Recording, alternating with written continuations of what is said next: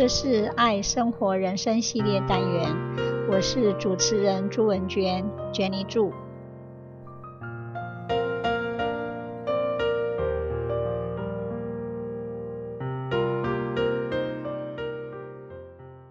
今天我要跟大家分享一个很棒的概念，那就是心智图 （Mind Map）。心智图又称脑图、心智地图、脑力激荡图、思维导图、灵感触发图、概念地图，或者是思维地图。它是一种图像式思维的工具。心智图是使用一个中央关键词或想法，引起形象化的构造和分类的想法。它用一个中央关键词或者是想法，以辐射线型连接所有的代表字词、想法、任务或其他。关联专案的图解方式，心智图是一张集合了所有关联资讯的语义网络，或者是认知体系图像。所有关联资讯都是被辐射线型。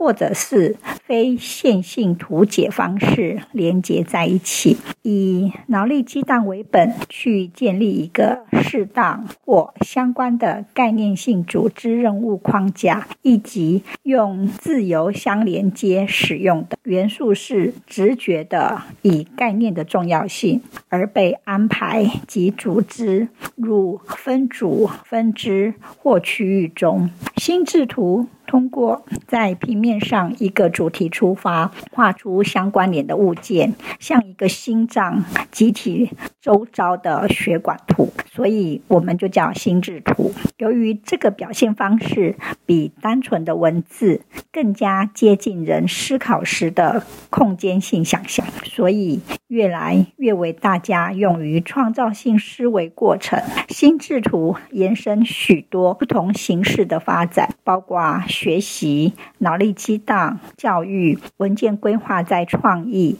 计划笔记和工程图表等场合中广为运用。Mind mapping is a highly effective way of getting information in and out of your brain. Mind mapping is a creative and logical means of note taking and note taking that literally maps out your ideas. All mind maps have something in common. They have a natural organizational structure that radiates from the center and use lines, symbols, words, color, and images according to simple, brain-friendly concepts. Mind mapping converts a long list of monotonous information into a colorful, memorable, and highly organized diagram that works in line with your brain's natural way of doing things. One simple way to understand a mind map is by comparing it to a map of a city.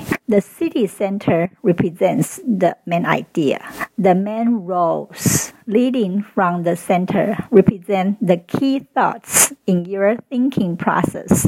The secondary rows or branches represent your secondary thoughts and so on. Spatial images or shapes can represent landmarks of interest or particularly relevant ideas. The great thing about mind mapping is that we can put our ideas down in any order as soon as they popped into our head. In other words, we are not constrained by thinking in order. We just simply throw out any ideas and then worried about reorganizing them later. It is absolutely possible to mind map the old fashioned way with a pen and a paper. A mind map is an easy way to brainstorm thoughts organically without worrying about order and structure. It allows us to visually structure our ideas to help with analysis and recall.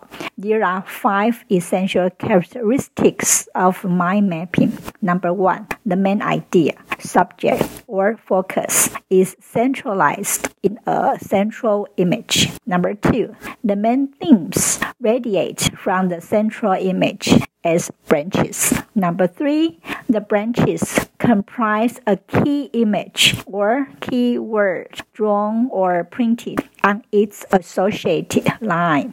Number four, topics of lesser importance are represented as tricks of the relevant branch. Number five, the branches form a connected nodal structure. Then, how to make a mind map. Number one, think of your general main theme and write that down in the center of the page. Number two, figure out sub themes of your main concept and draw branches to them from the center, beginning to look like a spider web. Number three, make sure to use very short phrases or even single words. Number four, add images to evoke thoughts or get the better messages across them. Number five, try to think of list two main points for each sub-theme you created and create branches out there. Mind map are great for any time we need to organize ideas, thoughts, or concepts and see how they are interrelated. They are especially useful for brainstorming sessions, problem-solving workshops. 心智图是一个脑力激荡的思考图，举凡演讲、演说、说故事、做摘要等， 都可以运用心智图的概念来构思、思考。譬如我的题目是 “What is love”，我就可以分三个方面来构思：physically, psychologically, and spiritually. Physically, love is the action that we hug or embrace our lovers, or we always say, I love you to our beloved ones. Psychologically, in our heart, to show our love, we have the feeling of intimacy, sense of happiness, and sense of belonging. Last but not least, spiritually, we have love. We can express our love to our God or Buddha. Love is our belief. 不管是肉体的、心理的或心灵的每一个方面，我们都可以用心智图来延伸我们的概念到最细最广。那么，我们的演说内容就会很丰富、很精彩喽，和大家共勉之。是爱生活人生系列单元，我是主持人朱文娟，Jenny 祝，希望你会喜欢这次的节目。我们下次见，拜拜。